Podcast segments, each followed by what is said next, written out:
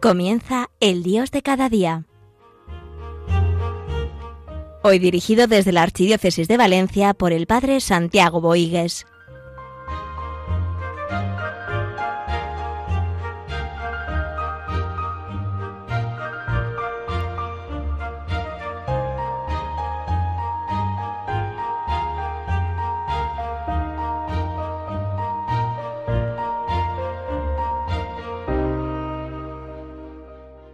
En este tiempo de vacaciones, de Navidad, en ese tiempo que contemplamos la grandeza de nuestro Dios, en ese Dios niño que viene al encuentro nuestro para hacernos grandes, porque la grandeza siempre brota de la humildad y nuestro Dios que es humilde nos lleva a una grandeza en la verdad de su amor. Bien, pues en estas fiestas de Navidad y, también en esa fiesta ya que nos preparamos del principio de año, donde celebramos a Santa María, Madre de Dios, vamos a hablar de la fe, vamos a hablar de esta fe que nos lleva a contemplar a un Dios que se hace hombre, que se encarna para llevarnos a la plenitud de su amor. Y vamos a hablar de conceptos fundamentales de fe, Iremos en los próximos programas hablando primero de las virtudes teologales y después de las virtudes cardinales.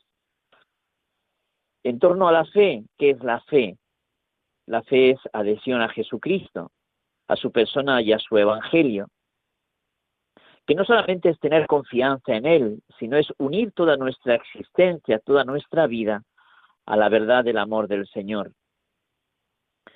Y recibir esa buena noticia, ¿eh? Que consiste en saber que el Señor está vivo y que el Señor nos lleva a una vida eterna. La fe es abrirse al amor del Espíritu Santo en Cristo Jesús. Y vivir la fe, vivir a la luz de la fe, vivir en la experiencia del amor del Señor es vencer nuestros miedos, eh, nuestros frenos, nuestros condicionamientos, saltando por encima de ellos. Ahí habría mucho que hablar ya en algún programa hemos hablado de esto. Porque la fe no encorseta al hombre, no va contra el hombre, sino saca del hombre lo mejor de sí mismo, porque es amor verdadero, puro, que es lo que el Señor nos da. Por eso la fe no hay que adulterarla, no hay que desvirtuarla. A veces hay personas que creen que lo que hay que hacer es acomodarse un poco más al mundo para que el mundo pueda aceptar esa fe. Y no es adulterarla, sino es buscar en la verdad del amor del Señor las formas adecuadas para que el mundo pueda creer. No adulterar la fe ante la secularización, testimoniarla con nuestra propia vida. Y luego no basta una fe rutinaria, no fe, una fe de todos los días, una fe que es hacer lo que cada jornada estoy habituado, sino hay que saber vivir con alma, vida y corazón, con intensidad, y esa fe tiene que inspirar ciertamente un nuevo humanismo que ilumine las realidades del hombre. Iremos hablando de esto poco a poco. Y no tener miedo de dar testimonio de la fe, eh, sin temer al rechazo, sin temer a la no aceptación. La fe nos lleva a la caridad, a la caridad hacia los, hacia los más necesitados, y, eso nos habla de una fe auténtica, si realmente nos lleva al encuentro de las personas más pobres, a los últimos, a los más queridos del Señor. Bien, pues teniendo claro esto, había mucho que hablar en todos estos aspectos. El creo nos lleva al creemos, como dice el catecismo de la Iglesia Católica. Nuestra fe, la fe de la Iglesia, que la hacemos nuestra, nuestra fe, nos lleva el creo al creemos. Para clarificar un poco más todo esto, podemos ir a, un discurso del Papa eh, Benedicto XVI, hablando de la fe. Creer consiste sobre todo en abandonarse a este Dios que nos conoce y nos ama personalmente, aceptando la verdad que reveló en Jesucristo con la actitud que nos lleva a tener confianza en Él como revelador del Padre. ¿Eh? creer en que consiste abandonarse a ese Dios que nos conoce y nos ama personalmente. Dios me ama, Dios se alegra en mi existir. Y en ese abrirnos a Él aceptamos la verdad que el Señor nos revela en Jesucristo, con esa actitud de confianza. ¿eh? Y en esa actitud de confianza es la disposición mejor para recibir la revelación del Padre, lo que el Señor quiere para nosotros. Bien, el catecismo de la Iglesia Católica habla de tres grandes eh, campos, aspectos en torno a la fe que hay que clarificar y tener claro. Primero, el hombre es capaz de Dios. Dios va al encuentro del hombre y la respuesta del hombre a Dios. Primero, el hombre es capaz de Dios. ¿Qué quiere decir? El hombre se entiende en su relación con Dios y cuando se aparta de Dios se pierde a sí mismo. El hombre está orientado a Dios. El hombre se entiende desde Dios. Como dice el catecismo en el número 27, el deseo de Dios está inscrito en el corazón del hombre, porque el hombre ha sido creado por Dios y para Dios. Y Dios no cesa de atraer al hombre hacia sí, y solo en Dios encontrará el hombre la verdad y la dicha que no cesa de buscar. E, es así, es e, ese, grito silencioso que hay en lo más profundo del ser humano, de esa plenitud, de esa realización, de, esa, de ese llenarse, que solo encontrará plena respuesta en Dios. Gaudium et número 19, creado por Dios por amor, es conservado siempre por amor y no vive plenamente según la verdad, sino reconoce libremente aquel amor y se entrega a su creador. ¡Ay, qué bonito! Creado por Dios por amor y es conservado siempre por amor y no vive plenamente según la verdad, sino reconoce libremente aquel amor y se entrega a su creador. El catecismo también en el número 28 nos dirá sobre este aspecto fundamental. El hombre es capaz de Dios. De múltiples maneras en su historia y hasta el día de hoy, los hombres han expresado su búsqueda de Dios por medio de sus creencias y sus comportamientos religiosos. ¿Eh? Es que hay que estar ciegos para no darse cuenta de que el hombre es un ser religioso. El hombre no se basta a sí mismo. El hombre busca ¿eh? en lo más profundo de su, ser a ese Dios que viene al encuentro de él. Y Dios viene al encuentro del hombre a través de la revelación. Dios revela su designio amoroso. Las etapas de la revelación bien las conocemos, la creación, luego Noé, Abraham, hasta llegar a Jesucristo. Y qué importante es abrirse a esa revelación de Dios, lo que Dios quiere para nosotros y cómo se ha ido dando ¿eh? desde el principio hasta Jesucristo, Mesías Salvador. Y esa revelación nosotros la recibimos con la predicación apostólica, continuada en la sucesión apostólica. Esa predicación ¿eh? en esa sucesión apostólica. La fe siempre eh, brota desde una predicación. Y esa predicación ciertamente se alimenta de la Sagrada Escritura y de la tradición de la Iglesia.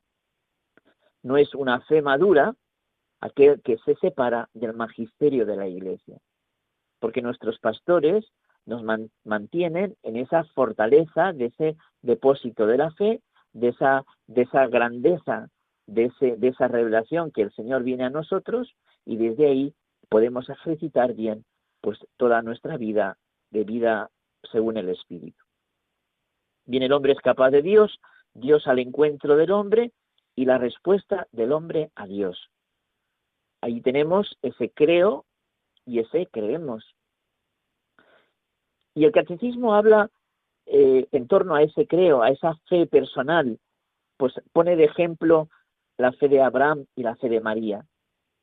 ¿Por qué? Porque realmente Abraham se caracteriza por la fe y María también.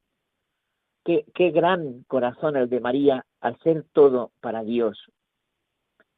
Yo sé en quién tengo puesta mi fe, creen en Dios Padre, Hijo y Espíritu Santo, como esos grandes testigos y grandes modelos de fe. Las características de la fe son, la fe es una gracia, es un don de Dios, es un acto humano.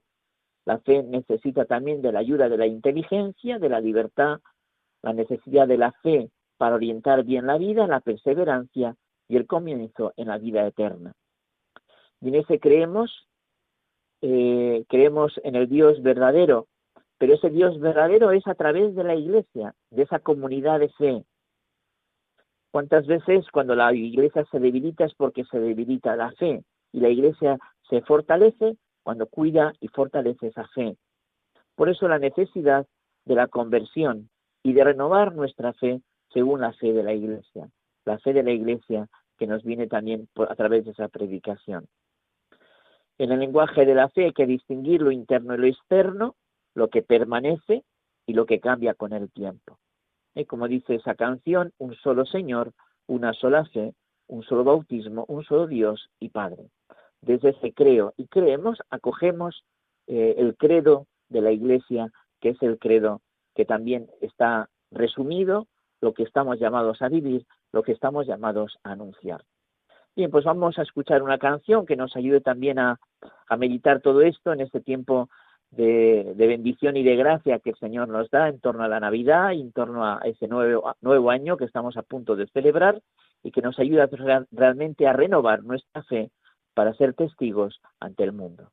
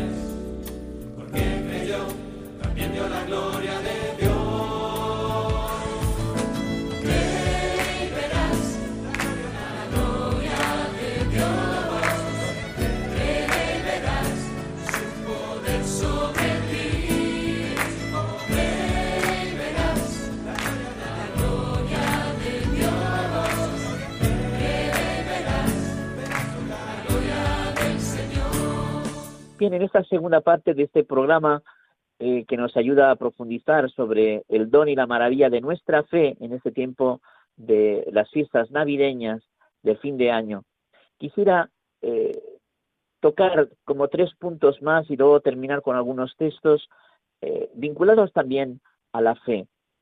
la unión de lo personal y de lo objetivo, la importancia de vivir una fe que brota de la libertad y la fe como aceptación de las verdades fundamentales. Y en lo personal y lo objetivo. ¿Por qué? Porque a veces queremos que lo personal se encierra en lo subjetivo. Y, ese es el problema, que lo subjetivo debe orientarse al objetivo y ciertamente el objetivo tiene que también eh, enriquecerse con lo subjetivo. La fe siempre significa crear algo, creer algo a alguien, y se da el asentamiento a una persona, la confianza en ella. ¿Eh? Cuando hay una persona, un testigo, que nos anuncia la verdad del amor del Señor, yo me, seduce ese anuncio y me abro a lo que esa persona dice, acogiéndola. Y es un asentamiento también a un contenido, teniéndolo como verdadero. El creyente acepta por el testimonio de otro un determinado contenido como algo real y verdadero. La adhesión al testigo es lo decisivo, pero también la aceptación de ese contenido que ciertamente es buena noticia para mí. Por eso qué importante es aceptar y distinguir la verdad de la fe de la Iglesia de la que no lo es.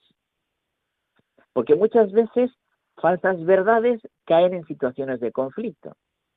Hay a veces personas que atacan algunas, algunos eh, conceptos de la Iglesia, algunos planteamientos de la Iglesia que realmente no son tales. Por eso, distinguir lo que es fe de la Iglesia de lo que no lo es. ¿eh? Porque muchas veces en situaciones de crisis caen aparentes, aparentes verdades que son falsas verdades. Es importante esto también profundizar y meditarlo. Y la fe brota de la libertad, la fe no puede exigirse ni obligarse, sino siempre la fe es una invitación, un ofrecimiento, proponer, no imponer. Es desde lo más profundo del hombre, donde todo hombre está llamado a la verdad del amor de Jesucristo, amor verdadero y puro, amor eterno.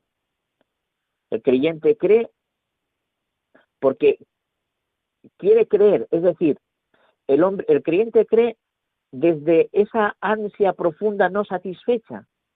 Y cuando uno va colmándose, hay como un deseo de creer, de llenar ese corazón necesitado de, más, de más amor. Y lo que hemos dicho tantas veces, el amor es más de voluntad que de sentimiento. Hoy hay personas que están vendidas a su sentimiento y por ello muchas veces son personas inestables, personas que les hace falta permanecer más, personas que les ayuda, que, tienen que pensar más las cosas y fortalecer sus voluntades. El amor tiene que crecer y nunca de crecer. Por eso, ¿mi amor va a más o va a menos? Y por eso el Señor viene a nosotros, ¿no? Para llenarnos, para plenificarnos, para perfeccionarnos. Como han dicho los papas recientes, la fe no quita nada, lo da todo y lo da en el amor del Señor. La fe no es un acto irracional. La fe no es racional, es razonable. Y, por eso hay que saber hacer ver de que la fe y la razón no se oponen, se ayudan, se complementan. La teología consiste en una fe que se intenta entender. ¿Y cuánto bien nos hace la teología? Bien, vivir a la luz de la fe en ese acto y en ese ejercicio de libertad, está claro que tiene sus dificultades. También Abraham y María lo vivieron, pero el Señor hizo obras grandes ¿eh? en María, ¿eh? porque ella fue la que creyó. Dichosa tú que has creído porque lo que te ha dicho el Señor se cumplirá. Bien, y la fe como aceptación de las verdades fundamentales. Aceptar algo como real y verdadero en virtud del testimonio del otro. Es que es así, la fe eh, es aceptación de verdades, de verdades fundamentales que orientan y hacen bien a las personas. Comunicar la fe, ¿cuántas veces eh, nosotros lo hemos recibido por, grandes testigos, sacerdotes, matrimonios, personas comprometidas, eh, y nos damos cuenta también en grandes grupos de la Iglesia, grandes órdenes, pero también recientemente con grandes movimientos eclesiales. Estamos en un tiempo de una nueva primavera y cuántas vocaciones nos están aportando estos movimientos eclesiales que también hay que saber ver y dar gracias a Dios por ello. Eh, la importancia de la mediación humana para llegar a Dios, que a veces vivimos espiritualismos desencarnados y no hay verdadera espiritualidad si no hay verdadera encarnación. Eh, y el Señor también se vale, ¿eh? Dios Padre, que nos ha comunicado a través de Jesucristo, Jesucristo a través de la Iglesia, a través de la palabra, de, de la palabra de Dios, de los sacramentos, a través ciertamente de esta Iglesia que nos predica y nos anuncia. Bien, eh, para terminar, quisiera eh, comentar algunos textos del eh, Papa Benedicto XVI como teólogo, como teólogo Joseph Ratzinger, en un libro que se llama Mirar a Cristo, que son ejercicios de fe, esperanza y caridad en la editorial Encuentro. Bien, hay tres textos que quería comentar rápidamente. primer texto, la negación de la cuestión de Dios, la renuncia a tan elevada apertura del hombre es un acto de oclusión, es un olvidar el íntimo grito de nuestro ser. ¿eh? Negar a Dios, quitar a Dios de la visión del hombre, ciertamente eso lleva a, una oscuridad, ¿eh? a un querer callar ese grito, íntimo de lo más profundo de nuestro corazón. Segundo texto, el hombre que se hace señor de la verdad y la deja después de lado, cuando no se deja dominar, coloca el poder por encima de la verdad. Su norma se convierte en el poder, pero precisamente así se pierde a sí mismo. El trono sobre el que se sitúa es un trono falso. Su presunta ascensión al trono es ya, en realidad, una caída. Eh, pues cuando uno quita la verdad, ¿eh? Eh, ¿qué ocurre? Que uno se convierte en su propio poder y busca el poder de sí mismo, y eso ya ciertamente es una caída. ¿eh? O buscas la verdad que ilumina y enriquece tu vida, o te buscas a ti mismo, perdiéndote en ese trono falso y temporal. Y el tercer texto del Papa Benedicto XVI, siendo teólogo Joseph Ratzinger, a una mentalidad crítica con la que el hombre critica todo excepto a sí mismo, contraponemos la apertura hacia el infinito, la vigilancia y la sensibilidad por la totalidad del ser, y una humildad del pensamiento preparada siempre a inclinarse ante la majestad de la verdad, ante la que no somos jueces sino pobres mendigos. La verdad solo se muestra al corazón vigilante y humilde. Que a veces somos muy críticos y con la crítica eh, somos, al final nos quedamos sin nada. Y hay realidades que hay que reconocer que son como son. Son pocas, pero nos ayudan a mantener el, el planteamiento adecuado de mi vida. Yo en una casa tengo pilares, si quito los pilares, la casa me cae. Pero ¿cuántos, eh, eh, cuántos, eh, pues eso, paredes se pueden cambiar? Y hay muchas paredes que se pueden cambiar en función de lo que uno ve en cada momento, pero los pilares no se tocan porque nos quedamos sin nada. Bien, por eso solo desde, la, desde un corazón vigilante y humilde se descubre esa verdad para edificar fuertemente la vida. La vida está para edificarla bien y no podemos ir a bandazos y no podemos estar siempre eh, con debilidades y demasiadas fragilidades a no plantear bien nuestra vida. Bien, vivir a la luz de la fe, vivir en la verdad del amor del Señor, en ese Dios niño que viene a llevarnos a esa, a esa grandeza desde la verdad de su amor.